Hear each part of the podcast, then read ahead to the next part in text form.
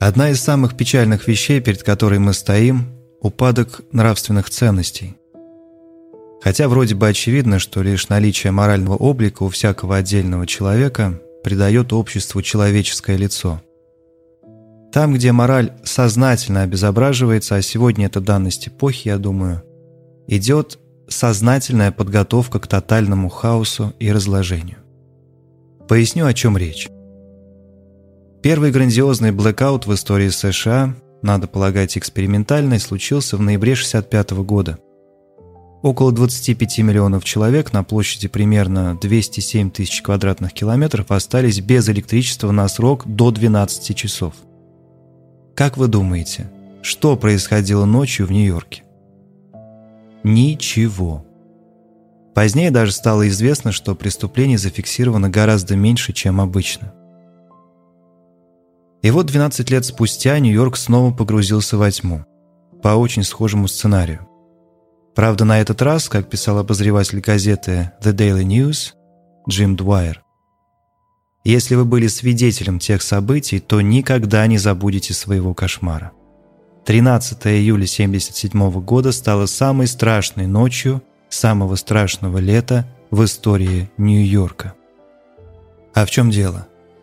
Мародерство, грабежи, погромы, насилие, вандализм, переполненные больницы людьми с ножевыми ранениями, 1077 поджогов, на тушении которых пострадало более сотни пожарных.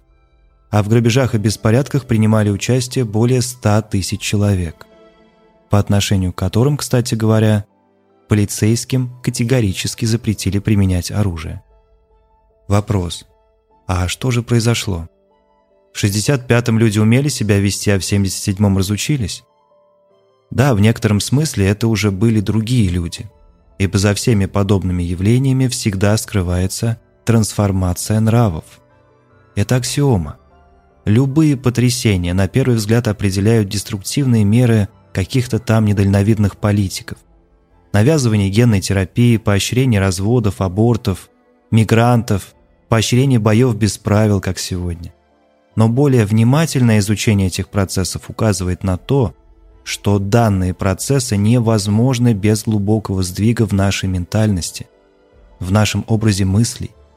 То есть, если у власти окопались безумцы, то вообще-то говоря, безумцы приходят к власти на волне всеобщего помешательства, и никак иначе. Это базовое условие. Любые масштабные бедствия на планете Земля являются лишь видимыми следствиями невидимых перемен человеческой душе. Вот вам отличный пример. Экономист Томас Соуэлл ностальгически вспоминает американские столовые Золотого века со слезами на глазах.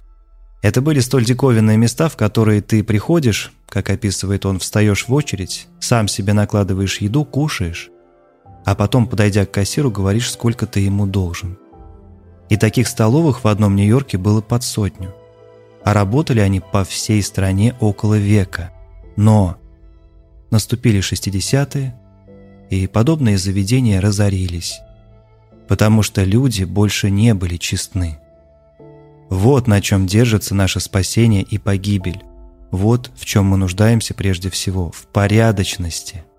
До тех пор, пока сохраняются хотя бы фрагменты руин этой добродетели, шансы у нас есть.